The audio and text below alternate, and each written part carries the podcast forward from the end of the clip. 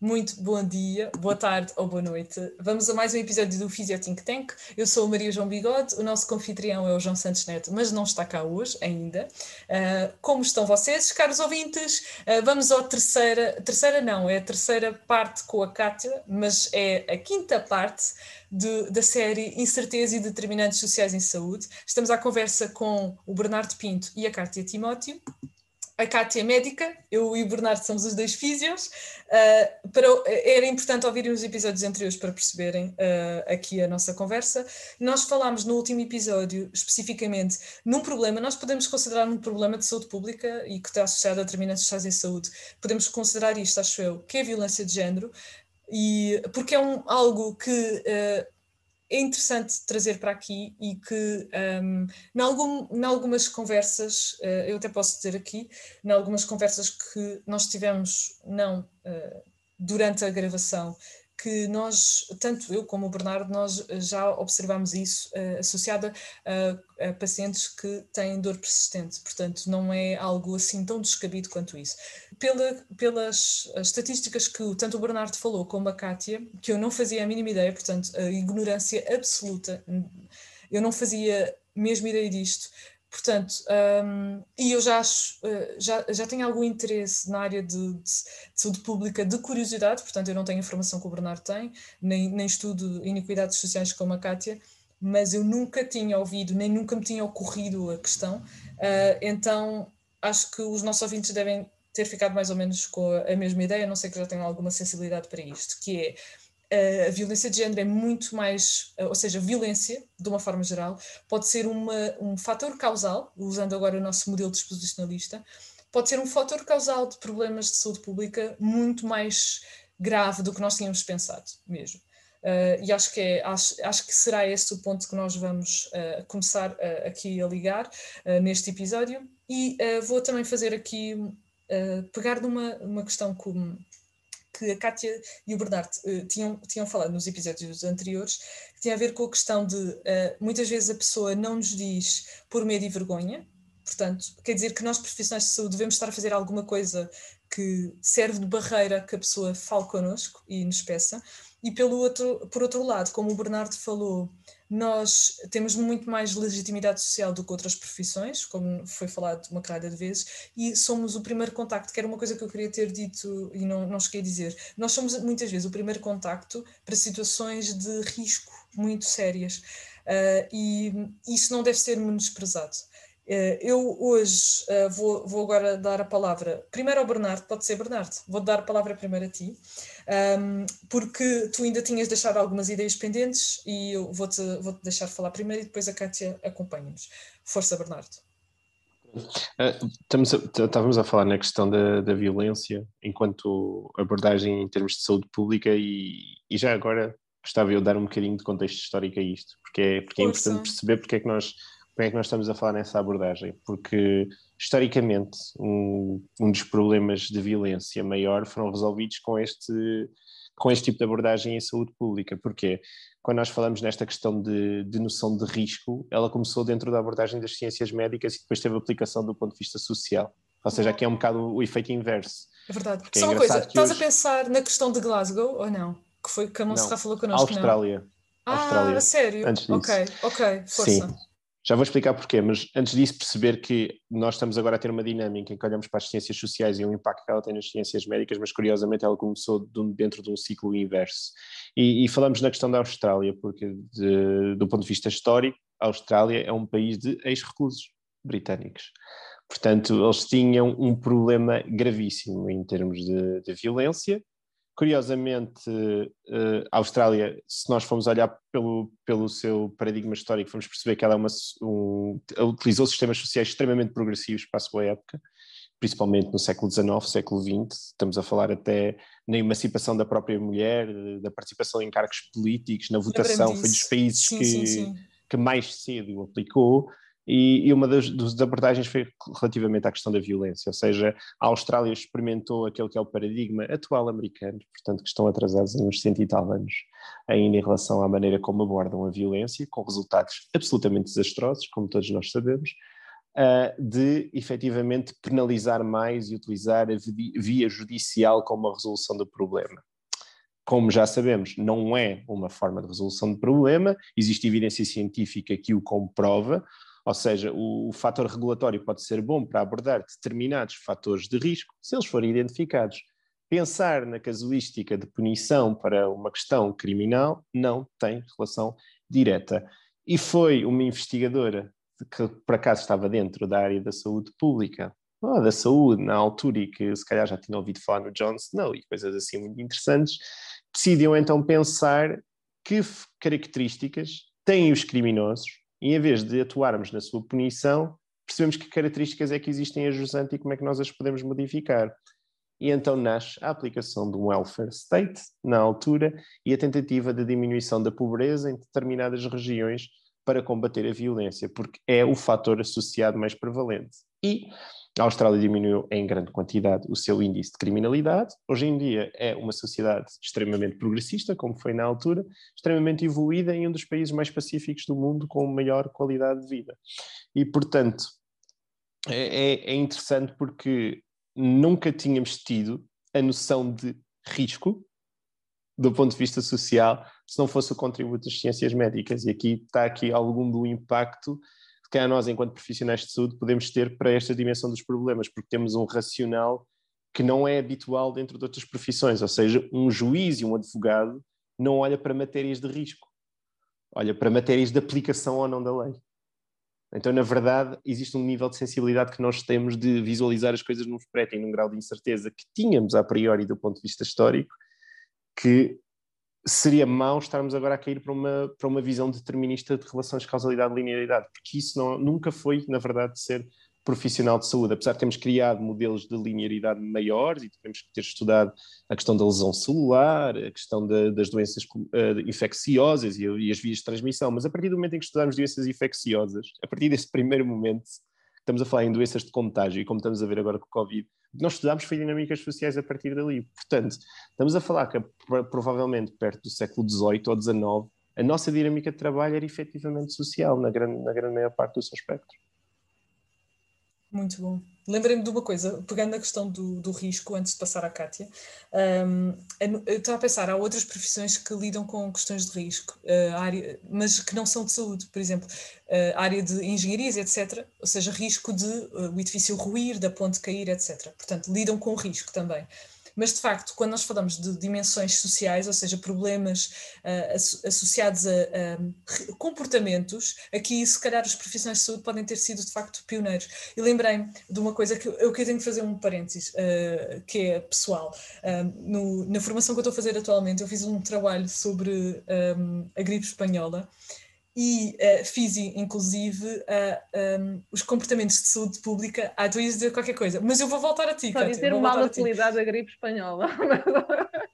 Pois é, eu sei, ah, eu vou dizer, eu vou dizer. Então, é gripe espanhola, porque Espanha foi do, dos poucos países uh, honestos nos números, uh, porque era um país neutro na, na, altura da Primeira Guerra Mundial. Portanto, ele uh, foi sincero e então a influenza desse ano, mil, 1818, foi toda atribuída à Espanha, coitadinhos. 900, 918. 1918, eu disse mal, 1800. 1800. 1800. Essa é a pandemia anterior. 1817 é cólera na Europa, 1918 é, é a gripe espanhola, desculpa. Uh, mas pronto, então, a gripe espanhola, um, uh, ah, os comportamentos sociais, então eu estudei, as medidas de confinamento são. Uh, fotocópia das atuais. Obviamente que as pessoas uh, nem sempre toma, uh, tomaram as mesmas medidas, etc. Nós pronto, não, não vamos entrar por aqui, que, uh, pronto, o podcast não é, já não é muito desta área, mas é só para perceberem que, que é muito curioso nós termos feito os primeiros passos, não foi, já foi há algum tempo, é verdade, e às vezes há, são coisas lentas, mas as medidas de estratégia de saúde pública são mesmo muito antigas, por exemplo, já isto, isto foi uma disciplina de, um, associada à religião, portanto, um, teoria e ai, já não me lembro agora do nome todo, portanto, mas associada à religião e, e fazia-se práticas de confinamento e de uh, estratégias de saúde pública desde um, antes de Cristo, Sim. só para perceberem. É, é mesmo Sim. muito interessante. Esta da gripe espanhola, que foi o meu trabalho, foi uh, fotocópia de, daquilo que nós fizemos atualmente uh, com o Covid. É, 101 anos depois. Portanto, é muito interessante. Uh, vou passar agora à Kátia. Ok, em questão da. E a questão que eu queria que tu, tu nos ajudasse aqui um bocadinho. Uh, pronto, nós estamos a falar, estamos a fazer foco nesta, nesta questão de violência. Podes comentar tudo o que o Bernardo disse? Eu achei muito interessante a questão do exemplo da australiana, é muito, é muito interessante. Mais recentemente, e até foi a Monserrat que falou nos episódios de determinados sociais em saúde, uh, ela falou da, da questão de, da Escócia e que foi uma estratégia de saúde pública que, que ajudou bastante a reduzir a criminalidade. Um, portanto, ou seja, a parte boa é, as ciências sociais têm-nos ajudado muito, mas de facto nós não somos assim tão uh, como é que eu ia dizer, uh, tão dispensáveis quanto isso. Isso deixa-me feliz.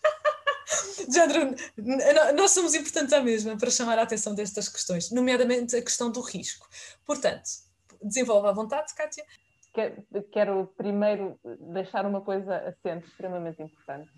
Uh, numa, numa situação de violência de género, nunca, nunca, nunca, nunca, nunca uh, se uh, diz à pessoa para fazer uh, terapia de, de casal. Ah! Nunca, nunca. Ai, é sério? Nunca, nunca, nunca. Caraças, mas, mas às vezes dizem isso ou não?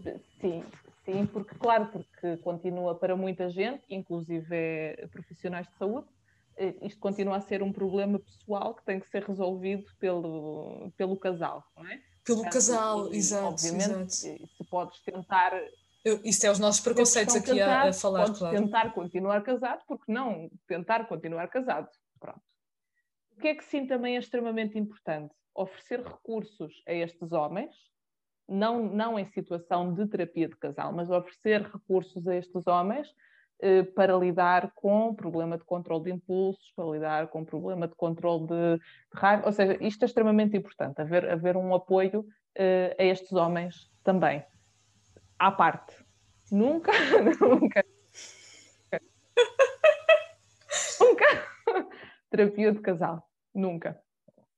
Uh, o que é que eu posso dizer mais? Que uh, para mim a saúde e a educação têm que começar a dar as mãos desde muito cedo. E que situações como, obviamente que é importante eh, que cons conseguirmos que estas mulheres estejam seguras, eh, é importante que eh, estes homens, eh, ou seja, é importante entender que eh, alguém que que provoca maltrato a outra pessoa não é necessariamente alguém com problemas uh, psíquicos, seja, não é necessariamente alguém com problemas psíquicos, uh, é alguém que, pela, pela, pelo seu desenvolvimento na sociedade, aprendeu a gerir uh, as situações assim e essa é a sua forma de lidar com, com o mundo. Isso não é necessariamente ter uma doença psíquica. Uhum. obviamente tem que se dar apoio, apoio a essa pessoa.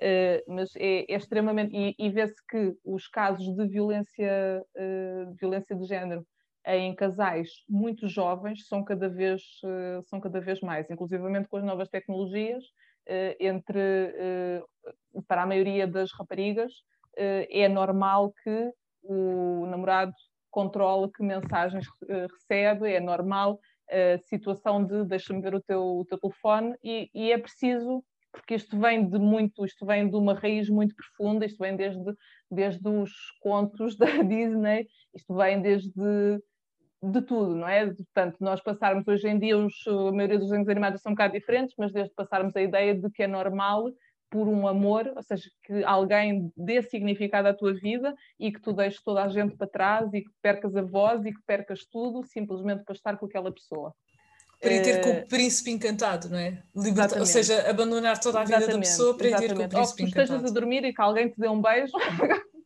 contigo a dormir. Falaram não, disso, exato, falaram. Para, para haver consentimento, as duas partes têm que estar acordadas. Portanto, sim, sim, sim. Uh, e não só a nível da violência de género, a nível da nutrição, a nível de, de tudo, uh, começar a atuar nas escolas e começar a fazer efetivamente educação sanitária nas escolas coisa que, que de momento é, é muito, muito, muito, muito, muito escassa. Bernardo, agora comenta tu. Uh, uh, acho que uh, eu gosto sempre de começar por dimensões sempre mais macro, quando olho para estas coisas, até para fazer quase o, a outra, o volte-face daquilo que, que a Cátia vai dizendo, mas reforçando algumas das coisas. Uh, para, haver este dar das mãos entre saúde e educação, tem que haver um dar das mãos no nível macro entre a política e a ciência.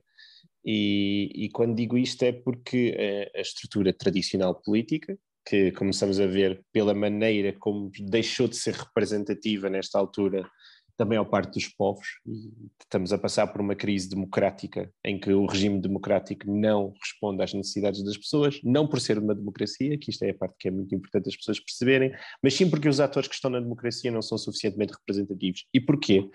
Porque à medida que nós tivemos um progresso, houve uma dissonância entre a ciência e a política, uma separação de poderes que foi extremamente gravosa, porque a ciência valida a aproximação à verdade e nós continuamos a querer manter o dogma, a narrativa e a oratória, porque ela é mais capaz de manipular massas e conseguir captar os votos. E então deixamos o serviço público em questão de reforçar um sistema partidário, permitisse às pessoas fazer a reeleição ou entrar dentro de uma característica de votos. E isso faz com que, curiosamente, a maior parte dos atores políticos estejam dentro da área jurídica e direito. E se calhar agora a malta de jurídico e direito vai-me odiar a seguir, o que neste momento acaba por se tornar um pouco redundantes, visto que, neste, que perante a progresso do conhecimento, a estrutura das sociedades já não depende da tradição e do costume. A tradição e o costume é útil em sociedades que são menos desenvolvidas, quando não conseguimos perceber qual é que é a estrutura de regras que devemos criar. E existem estudos sobre isso. Por exemplo, sabemos que a religião, por exemplo, tem pontos bastante positivos em sociedades subdesenvolvidas e consegue diminuir alguns índices. Por exemplo, consegue melhorar indicadores de saúde consegue melhorar indicadores a nível de violência, só simplesmente por haver presença da religião em determinados locais, porque não existe uma organização social e a tradição e o costume dão uma estrutura de organização. A questão é que depois, entretanto, ela estagna num determinado pressuposto de progresso, em que a ciência nos consegue indicar o melhor caminho e nós rejeitamos a ciência por um determinado dogma. E a verdade é que para nós temos educação sanitária ou educação associada à saúde, precisamos reconhecer o papel da ciência e precisamos reconhecer o papel dos profissionais enquanto atores políticos. Em momento algum, eu quero traduzir aqui que os profissionais de saúde devam todos virar para a política. Não, a estabilização clínica continua a ser importante, porque continua a haver uma pessoa que vai fazer um entorse grave simplesmente porque caiu e não foi ato de violência, nem é pobre, nem tem problemas do ponto de vista sanitário. Caiu a sair do táxi ou até da sua limusine e precisa de ser tratado. Também ele não tem culpa de ser rico e tem que tolerar uma lesão, certo? Contudo, contudo deve, haver, deve haver um papel de reconhecimento técnico de consultoria naquilo que são estas ações. Ou seja, quando os políticos querem intervir em determinadas dimensões, eles têm que perceber que existem profissionais que estudam essas dimensões e que têm conhecimento dessa realidade. E o que acontece é que acontece uma negligência constante. Recordo eu que tivemos nós um momento ridículo e, e, e, honestamente humilhante de tivermos deputados a decidir numa Assembleia da República que tipo de vacina podia entregar ao Programa Nacional de Vacinação. Isto é absurdo, é, é ridículo e é um nível de incompetência, arrogância extrema. É, é, é, é o momento em que nós percebemos que o nosso papel político não funciona mais, em que a pressão social é o suficiente para mudar uma decisão política. E então cai esta relação de confiança que, curiosamente, as pessoas não perderam com o profissional de saúde porque é o que faz valer às pessoas ainda este contacto com o profissional de saúde, ainda pressuporem que na base existe a ciência. Por muito que a gente critique a, a prática da evidência científica, e às vezes dizemos que é um dogma muito frio e estanque, que não é. A verdade é que quando nós sentimos que estamos numa situação limite, nós queremos essa segurança. E essa segurança nos valida a confiança quando nós estamos à beira da morte ou de uma situação crítica, a primeira pessoa que nós vamos colocar as mãos é no profissional de saúde. E colocamos no profissional de saúde porquê? Porque ele se reage por este tipo de, de racional. E está na altura também da política o fazer se quiser ganhar confiança. E, e, e, e, a, grande capacidade de aliar isto à educação é que nós sabemos que a educação é o maior promotor de mudança na maior parte dos domínios ou indicadores do ponto de vista social lá está, o próprio Michael Mormont fala nisso em muito da sua obra, fala do poder de educação e da maneira como ele diminui a violência de género, como ele aumenta a esperança média de vida e como ele diminui a incapacidade. Porque perpetu... para conseguirmos perpetuar bons hábitos, temos de ter pessoas que tenham capacidade para tal. E depois existe aqui outro binómio, que também alguns profissionais de saúde não acham tão bom, mas é verdade. Neste momento, perante aquilo que é a evidência científica, não temos nenhuma prova de que a literacia em adulto seja eficaz. Uhum.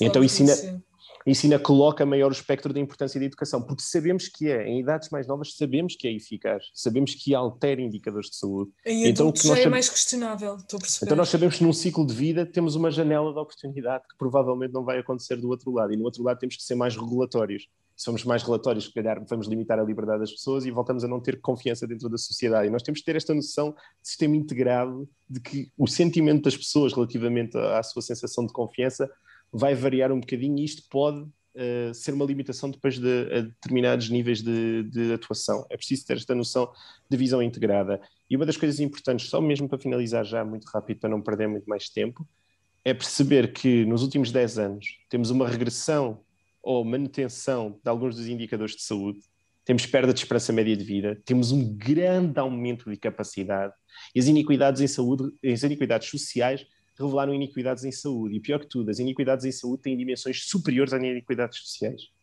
Temos pessoas em piores condições de saúde do que estavam há 10 anos atrás.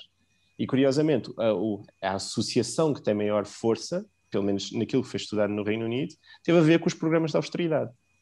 Hum, Daquilo que foi a diminuição do suporte social das pessoas em primeira instância e a diminuição do acesso aos serviços de saúde através de aumento de, de acesso a serviços mais privados. Ou seja, nós, todos os países praticamente fizeram isso, degradaram os serviços públicos, pensaram que se, se dessem mais opções às pessoas, e esta é uma ideia que, que partiu dentro do setor económico, né? se dessemos mais opções às pessoas, então elas iam diminuir a lista de espera, iam desfasar a questão, uh, iam desfasar um bocadinho mais o peso sobre os sistemas, o Serviço Nacional de Saúde, e não foi isso que ocorreu porque com a perda do suporte social e a diminuição dos salários, as pessoas que necessitavam mais cuidados de saúde ficaram piores.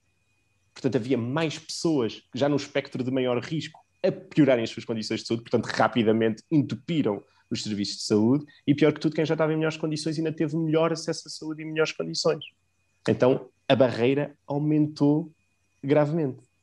Então, temos pessoas a perder a esperança média de vida, temos pessoas a viver menos anos em 2020 do que viveriam se estivessem em 2010. É verdade, é verdade. E atenção só para dizer aos ouvintes, e o Bernardo não está a considerar a questão do Covid, só para, só para deixar claro. Portanto, estamos a reportar-nos a questões prévias ao Covid. O Covid, obviamente, vai mudar aqui um bocadinho. Kátia, queres comentar alguma coisa? Sim. Dizer, diz. por exemplo, que um, pré-Covid, eu quando aterrei, quando aterrei no Centro de Saúde de Boeu, uh, no verão era habitual termos entre 60 a 80 consultas numa manhã por médico.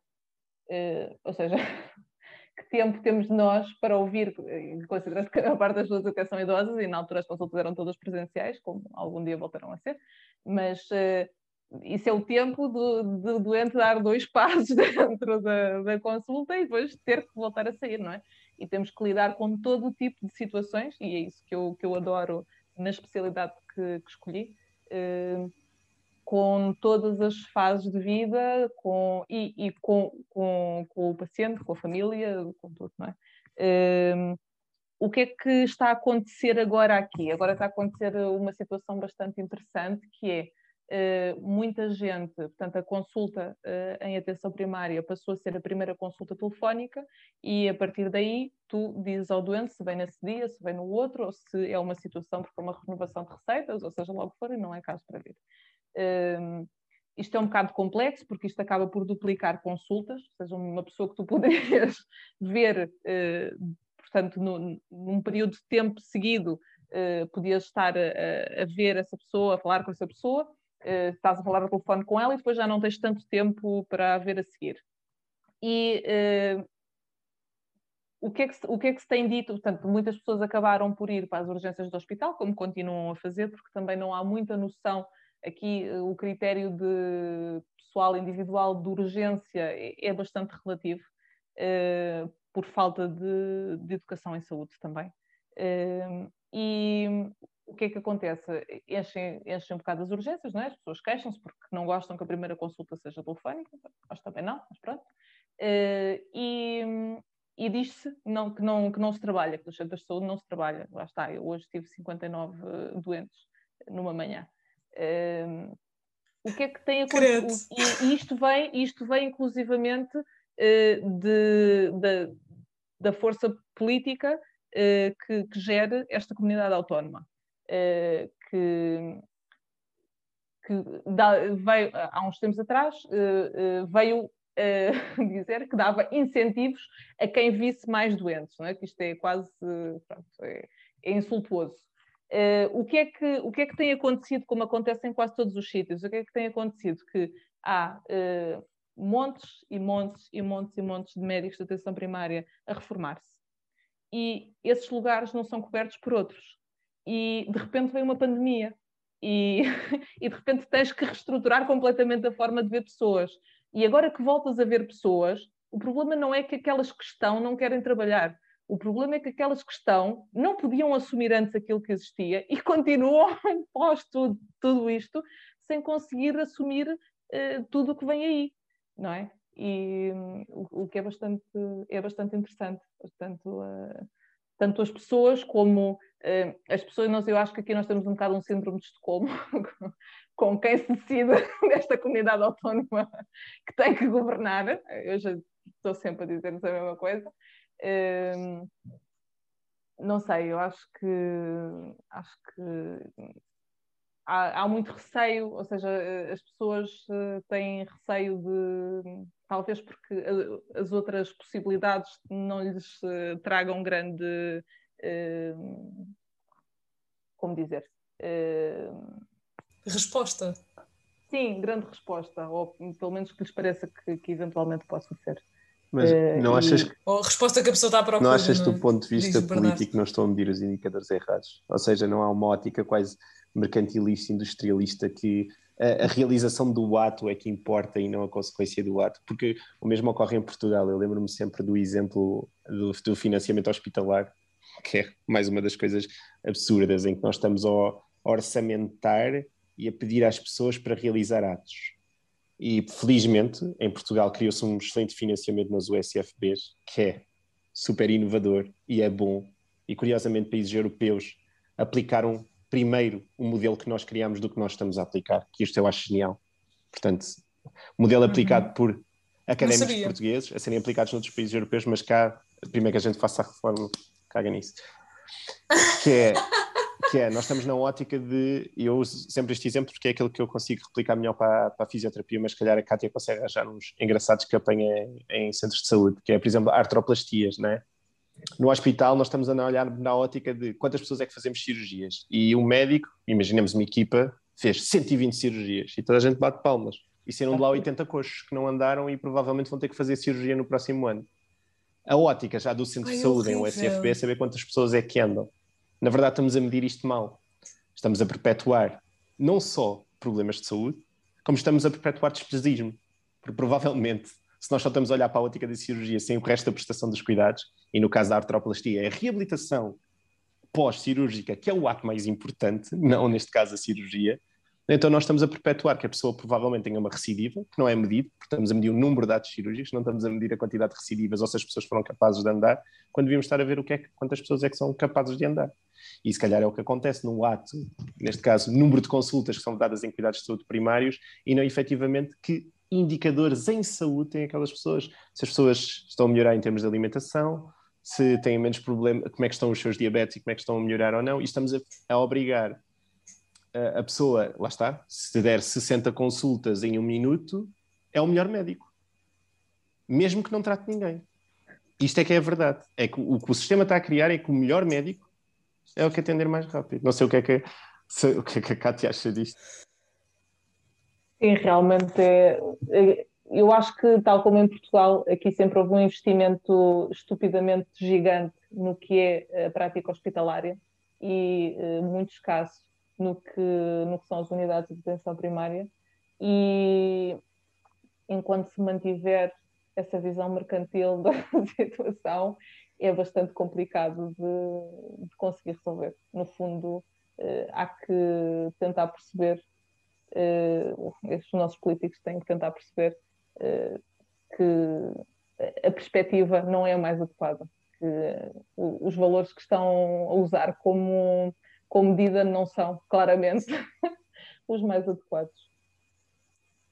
Eu aqui também ia dizer uma coisa, uh, não só, uh, Bernardo, a reabilitação após o ato cirúrgico, por exemplo, mas também, falando, tocando aqui na área da dor, a prevenção uh, de ir sequer, de não precisar de ir para essa cirurgia, fazer outro tipo de gestão em situações em que isso é possível, ou até, mesmo que a pessoa precise de cirurgia, é recuar 10 anos atrás e evitar que a pessoa precise. Falando, por exemplo, de uma área que nós, nós os dois não intervemos, mas a Cátia intervém, que tem a ver com as complicações associadas à diabetes nós lidamos com outras complicações, neuro, eh, eh, dor neuropática, etc., eh, fator de risco diabetes, mas, por exemplo, amputação de membros e assim, algo, coisas, situações muito mais graves que poderiam ser claramente prevenidas 10 anos antes e 20 anos antes, se a pessoa fosse devidamente acompanhada. E aquilo só para explicar aos ouvintes, é que há, há a situação de culpar o paciente, o utente, da sua condição de saúde, ah, porque ele comeu mal a vida toda, porque não fez exercício físico, etc. Nós estivemos aqui a batalhar estes episódios todos, a falar dos determinantes sociais e saúde, para vos explicar o seguinte: é certo que a pessoa tem alguma capacidade de ação, mas ela se calhar tem 40% de hipóteses de ação. E eu não estou a considerar os 60% de fatores genéticos. Se calhar é 5%. e estou a ser simpática, o Bernardo está a dizer, não, não coisa que estou a ser simpática. A maior parte de, da ação tem a ver com o condicionamento. O que é que, obviamente, o que é que determina a saúde de uma pessoa desde que nasce? A saúde da própria mãe, por exemplo. Se a mãe tiver problemas sociais uh, graves, sofrer de violência, a criança vai ter problemas de saúde. As questões dos traumas associados um, às mães têm uma replicação, uma reprodução direta na, na criança. Eu vou fazer agora o ciclo da vida todo. A, a, questão da, da, desde a condição da mãe, desde uh, de, dos primeiros anos de vida de, da criança, uh, aporte não só de nutrientes, mas exposição a outros estímulos, por exemplo, fator de risco para dor persistente é uh, um, os pais, ou a criança ter sofrido um trauma, eu lembro-me disso, e em, na fase dos adolescentes, os pais também terem dor persistente, por exemplo. Um, ehm, depois avançamos mais uns anos, mais, inúmeros fatores de risco, não falando agora da dor, mas situações de saúde gerais em adulto, que nós já falámos ao longo dos determinantes sociais e saúde todo, vão a uh, situações complicadas, uh, uh, violência de, de, género, que é um, um, peso muito maior do que eu tinha pensado, ainda bem que trouxe aqui a Kátia, um, situações económicas de, um, eh, que levam a, a, aos, aos, que dão motivo ao, aos problemas associados aos determinantes sociais e saúde e que depois vão agravando brutalmente à medida que o ciclo de vida vai avançando. E, e temos o exemplo de, de, de, os vários exemplos que muitas vezes a Monserrat, que é especialista nessa área, nos fala. Isto pronto, para vos explicar que todos nós temos uma ação enquanto utentes, obviamente, mas não chega, não chega. E era importante nós, uh, nós irmos mudando isto a pouco e pouco. Uh, falámos, não, não estava à espera de, de termos tocado na situação da política e acabámos por falar. Fico feliz de, de, de falarmos. Uh, existe até a questão da Existem um modelo em filosofia que são as práticas informadas pela evidência, gerais, portanto não é só em saúde, e a política é uma delas, pode ser sem dúvida. E existem ciências políticas também, pronto. Mas pronto, eh, como eh, eu queria dizer aqui aos nossos ouvintes, eu queria que vocês percebessem que não cabe somente aos pacientes, portanto eu quero sensibilizar os profissionais de saúde para perceberem, para terem alguma sensibilidade para perceberem as condições dos pacientes, dos utentes, como nós já falámos noutros episódios, serem mais gentis com eles, ok? Por outro lado, perceberem que vocês são, têm um papel muito mais importante do que vocês tinham pensado. Vocês podem fazer a diferença na vida de muitas pessoas e isso implica, às vezes, vocês estarem atentos e ouvirem, dentro dos pouco, desde o pouco tempo que às vezes têm, estarem atentos e ir, ir intervindo um bocadinho. Uh, isso não implica não aceitar a incerteza da nossa prática profissional. E eu fico feliz de trazer um profissional de uma área diferente que ainda por cima tem uma grande legitimidade social para demonstrar como a incerteza faz parte. Um, mas pronto, e não se esqueçam é uh, dentro da nossa incerteza enquanto profissional de saúde, não se esqueçam do Szinho, do biopsicossocial, por favor, uh, o nosso parente pobre. Um, despedida de vocês, meus queridos, muito, muito obrigada. Liguem aí. Muito obrigada, minha querida. Bernardo, liga aí. Muito, muito obrigada, a sério. Obrigado. Olha, e já agora, diz, gostava diz. de complementar mais uma coisinha, que Conta. isto dá sempre vontade de falar mais qualquer coisa. Mas pronto, perceber que, fechando, para dar uma mensagem mais positiva e otimista, que, e que se vocês querem potenciar o vosso bio, o melhor é ter essa sensibilidade de validar o que é que é a componente psico e social da pessoa porque uhum. esta questão da adesão ao tratamento muitas vezes passa por aí. Vocês validarem e reconhecerem o problema das pessoas ajuda-as a, aderir àquilo que é o vosso papel de desempenho clínico, porque se a pessoa não sentir que compreende os vossos problemas, é difícil ganhar a, a tal relação de confiança e, e, efetivamente perceber que o vosso tipo de intervenção, mesmo seja dentro do quadro clínico, tem alguma pertinência perante a cascata de problemas que ela tem. E se você, e muitas vezes o que é preciso dentro do nosso papel é organizar a dimensão dos, dos vários problemas, vocês reconhecerem para o utente que têm incerteza sobre os resultados, que reconhecem que a outra dimensão é maior, mas que aquele tempo há um profissional que está a pensar nela e que quer resolver aquele problema dentro do limite de dimensão que ela tem. E mesmo que seja uma pequena alteração dentro dos indicadores de saúde dela, acreditem que vai ter impacto na vida dela assim que ela perceber como é que este ciclo pode contribuir.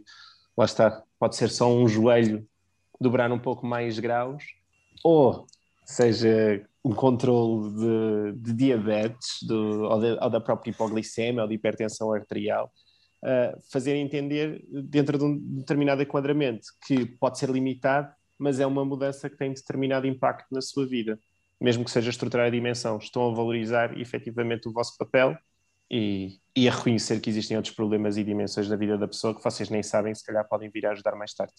Isso depende sempre depois de como é que é a dinâmica da relação. Lá está. As coisas não são para ser resolvidas numa consulta, não são para ser resolvidas numa sessão. O processo clínico é longo, e se tivermos a olhar para a dimensão da saúde da pessoa, os processos são para ser resolvidos ao longo do ciclo de vida e não condição a condição, episódio a episódio. Muito bom. Concordas, Kátia? Eu acho que temos que eh, realmente temos que entender que há muitos fatores que influenciam a vida de, das pessoas e influenciam o estado de saúde e doença da pessoa, que esses fatores para, para esse doente podem ser tão ou mais importantes do que aquele problema que tu estás a diagnosticar e que não temos que desistir das pessoas porque elas não podem, não conseguem, seja lá por que razão for, sem julgar, ter o comportamento que nós consideramos mais adequado. O que temos que lhes mostrar é que nós vamos estar aí e talvez temos que redimensionar os objetivos.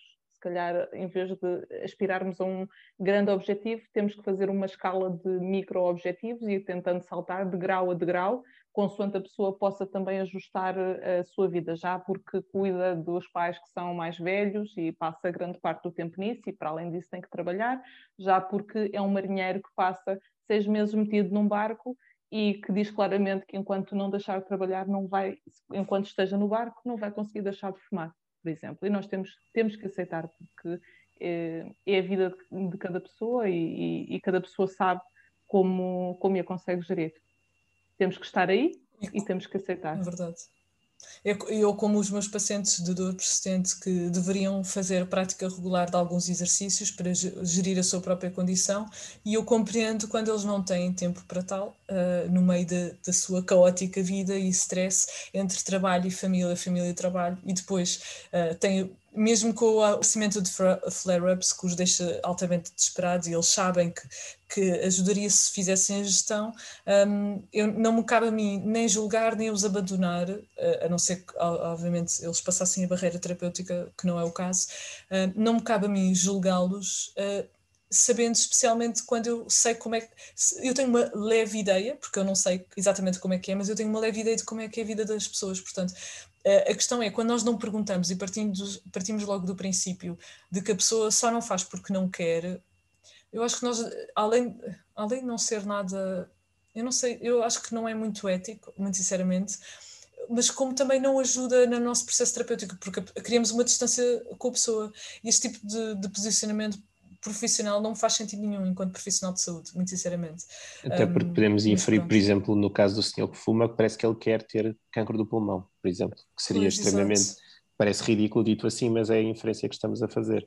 E é reforçar verdade, uma é coisa que é muito importante, que a Cátia estava a dizer, quando nós falamos em aceitação e validação, não pressupõe que concordemos com a opinião da pessoa e que desistimos dela. A aceitação é perceber que quem tem o poder de decisão no processo clínico no final é a pessoa, é só isso. E daí ela ter reforçado que estamos lá, estamos lá para reforçar aquela ideia até que a pessoa queira mudar o seu poder de uhum. decisão e não somos nós que definimos o destino das pessoas. E, e pronto, isso parte desse pressuposto que tu estavas a dizer de, de acharmos que somos nós que podemos julgar a pessoa e dizer que ela tem que fazer. E muitas vezes também achamos que é de nós que parte o processo de mudança de decisão da pessoa Portanto, depois existe aquele plano, então agora você vai passar a fazer isto. E Uhum. 90% das vezes não faz a partir do momento em que a gente diz. Ou aquela mensagem, então pratique, tem que praticar. A pessoa com uma vida terrível, lá está, imagina a mãe solteira a trabalhar 12 horas, e nós dizemos, tem que praticar X horas de exercício por dia agora. claro, de género, não durmo, pronto, deve ser isso, não durmo e então eu consigo fazer isso. que horror. Agora, falando da questão dos profissionais de saúde, também para vos dar um bocadinho de apoio moral antes de nós encerrarmos, uh, caros profissionais de saúde, um, não, não está, na, a responsabilidade não está somente uh, em vós, das condições de saúde e às vezes do pouco impacto que nós temos ou das poucas mudanças que conseguimos operar de forma eficiente junto dos pacientes. Nós fazemos aquilo que podemos, é verdade, e igual aos nossos pacientes, aos nossos utentes, eles fazem o que podem, ok? Uh, nós só queremos, com o podcast, tornar-vos mais sensíveis, uh, perceberem que, ok, nos segundos em que eu.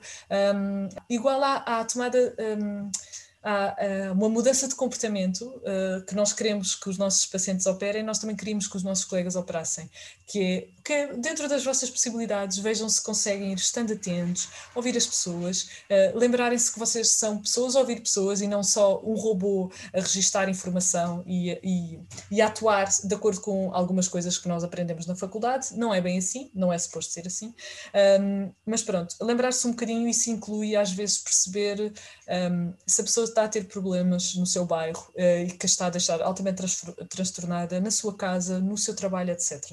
E pronto, e, como neste, neste episódio, uh, nesta série de episódios nós falamos muito da violência de género, pronto, uh, acaba por ficar.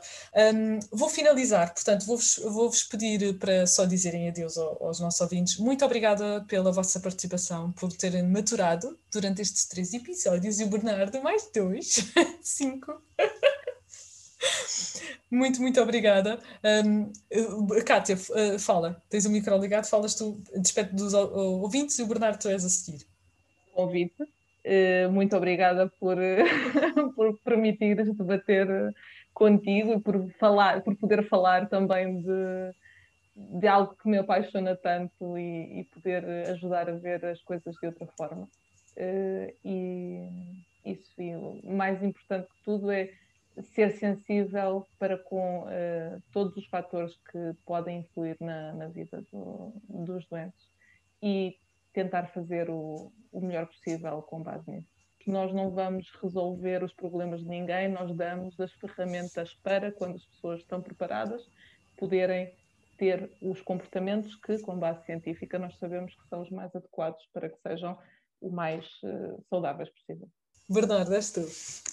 Bem, agradecer a ti o convite, aos ouvintes a paciência de me terem aturado durante cinco episódios. Provavelmente já podem descansar a partir de agora, já não têm que ouvir mais a minha voz. Agradecer à Kátia por ter estado presente e, e permitir esta reflexão com outro profissional, com outro tipo de visões e ter senti, e ter-me feito sentir durante esta conversa que, na verdade, não somos assim tão diferentes. Eu, aquela frase clichê é muito mais aquilo que nos une do que nos separa, não é? A verdade, e, e, sobretudo a mensagem positiva que eu quero passar para, para os profissionais de saúde é uma mensagem que, me, que é querida a mim.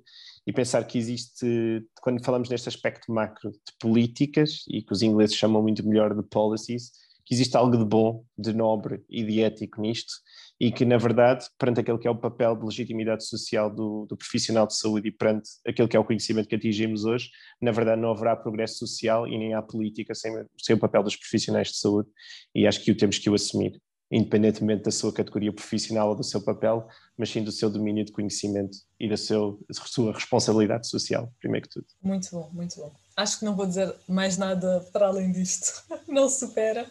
Muito obrigada, caros ouvintes. Despeço-me e bom resto de dia. Deus e até à próxima.